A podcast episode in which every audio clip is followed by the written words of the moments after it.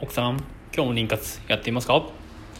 えっ、ー、と昨日収録してアップしたと思ったんですけども保存とかそういった決定のボタンを押してなかったのかうん昨日アップできてなかったですね。残念です。えー、昨日話しようと思ったのは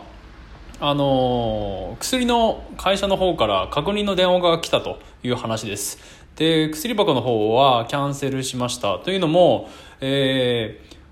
話を戻すと、えー、おととい製薬会社の営業が直接訪問にね、えー、来まして、えー、来客中、接客中だったので、後にしてくれないかといったところ、薬箱と申込書を置いてきました。で、えー、1時間ちょっと過ぎにまた来まして、で、えー、この薬箱はいらないですよということで戻したんですけども、もうその戻ってる間に登録してきてしまったので申し込みをしてくださいということで、えー、泣く泣く申し込み書を書いたということです、えー、だいぶ粘って断ったんですけどもまだお客様がいたのであんまりこう雰囲気を壊したくないというかそれも一つのねこの空間えのサービスの一つなのであんまりそういうことはねしてほしくないということで、えー、かれこれ20分ほどですかねお客様がいたところ20分割いてしまって、えー、その時間は何だったんだろうというようなことをお話ししましてで結局その登録をしたっていうのは嘘だったみたいですね、えー、ちょっとねこうなんていうんですかね営業妨害兼ちょっと詐欺まがいなことですけどもそういった営業でいいのかというのところはあるんですけどもやっぱりこう営業の人はそのノルマがあるみたいですね。1日こう薬箱1日っていうか1ヶ月の間に営業として新規に何箱設置したかっていうのが自分のこう営業の方の利益の方に出てくるのでしょうがないってことなんですけども嘘をついてもれというかなんかそういった方法で使うっていうのはねあんまり良くないなっていうのは思いましたね。で結局所長さんっていう方からもまた電話かかってきて、えー、営業の何々か失礼しましたということで一応謝罪をいただいて本当は今日来るはずだったんですけどもまだ来ないというような感じでうんまあ結局その確認の電話をしたお姉さんも所長さんも3ヶ月だけお願いしますっていうようなことはこう粘ってはいたんですけどもちょっといらないんでっていうことで、まあ、単純にねあのハリキューやるお店に薬箱まあいらないわけじゃないですけどそこの会社のねそういうものを使わないですよね。自分らで使う例えばテーピングとか包帯とかギプスとかそういったものは別にね自分らで必要あの必要だと思って買ってるのでいらないですしなんかこうちょっと違うような感じしましたけどもやっぱりこう営業の方としてはまあ分からなくはないなということで別にこの会社とかサービス疑ってるわけじゃないんですけどもその売り方がねどうなのかってことはありました。で今日お話しするのはクレジットカード端末がですね3ヶ月ほど営業してやっと来ましたね。申し込みをしたのは4ヶ月前。で本当は1月に入る予定だったのがなぜか来ない。で2月になっても来ず連絡をしたところまだ審査にこう通ってる段階だというような話でした。でそれはないだろうということであの一応紙のなんかこう申し込みすればクレジットを使えるよっていう管理番号とかをこう電話1回1回しないとまあ、クレジットのそう使えないものがあったんですけど手書きのやつですね。これは停電とかこう端末が壊れた時用に使うものらしいんですけどそれをやってクレジット決済してたんですよね。だいぶ面倒くさいですよ。それをまあやっぱりクレジット使うお客様もいるんであとちょっと高い商品とかもね置いてたりするんで。でですよ。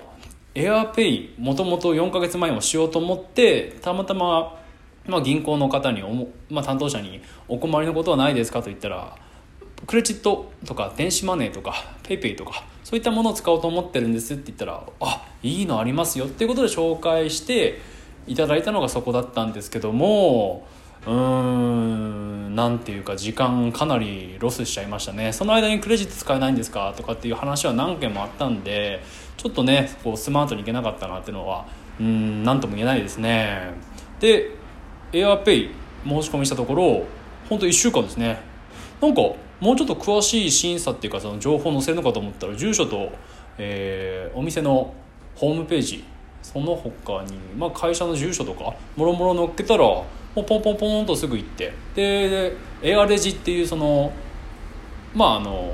レジですね。ポスレジと、えー、エアペイの方のポイントの方と、えー、電話来ましたね。で申し込み内容の確認と、えー、ちょっとこう申し込む時の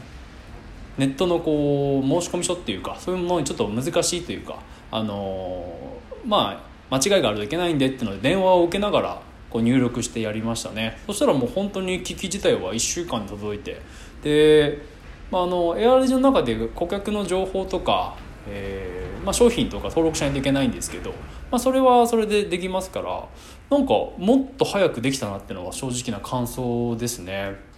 まあ、自分の中でこう人に任せてしまったっていうのもありますけどもその一番大事な売り上げのところがね結構アナログだったんでなんかこれちょっと良くないなと思ってまあ、もうその銀行にもこう、まあ、縁というか、えー、一応ありますけども自分は自分で動かないとこれ変わんないなっていうのでそれでまあ最初から思ってたエアレジの方に頼んだらもうポンポンといったっていうことでやっぱりこう何て言うんですかね。うんローカルのつながりとかもやっぱり大事ですけど自分で動いていかないと進まないですね。やっぱりこうレジも古いレジ使ってたんであの今度のエアレジになるとフリーとか弥生とかそういったものにもこう連結してでまあ確定申告というか決済やる時もだいぶ楽になりますし税理士にこう書類とかデータを出す時もだいぶ楽になるのでうんやっぱりそういうものは最新のうんツールっていうのを使ってないとちょっとこう